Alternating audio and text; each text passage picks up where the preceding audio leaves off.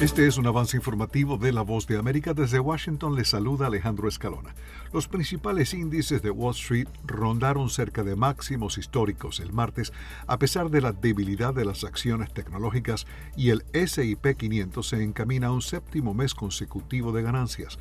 Las acciones de Apple cayeron 0,6% y fueron el mayor lastre para el Nasdaq, mientras que Zoom Video Communications cayó 16%.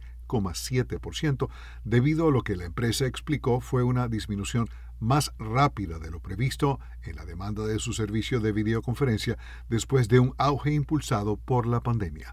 El promedio industrial Dow Jones subió 0,11%, el S&P 500 cayó 0,01% y el compuesto Nasdaq perdió 0,12%. Están escuchando Noticias de la Voz de América. La confianza del consumidor estadounidense cayó a un mínimo de seis meses en agosto, ya que el aumento de las infecciones por COVID-19 y una mayor inflación empañaron las perspectivas económicas.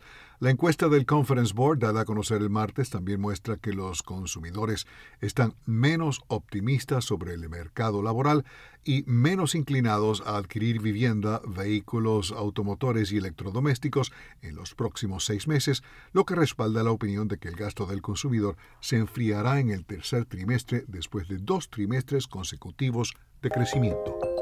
A continuación, un mensaje de servicio público de la voz de América. Para evitar la propagación del coronavirus en casa, recuerde que solo toma unos minutos limpiar las superficies que más toca en su vivienda, manijas de las puertas, interruptores de la luz, lugares donde come, control remoto, entre otros. Esto por lo menos una vez al día. Este fue un aviso de servicio público de La Voz de América. El daño a la red eléctrica del estado de Luisiana por el huracán Ida es tan extenso que la Guardia Costera de Estados Unidos, cuya función es la seguridad marítima, tuvo que sumarse a la tarea de evaluar la situación. Más de un millón de hogares y comercios a lo largo de la costa impactada por la tormenta están sin electricidad desde que Ida tocó tierra el domingo. La tormenta destruyó las líneas de transmisión en ambos sentidos del río Mississippi. Numerosas plantas químicas, refinerías y otras instalaciones están sin electricidad. Fue un avance informativo de La Voz de América.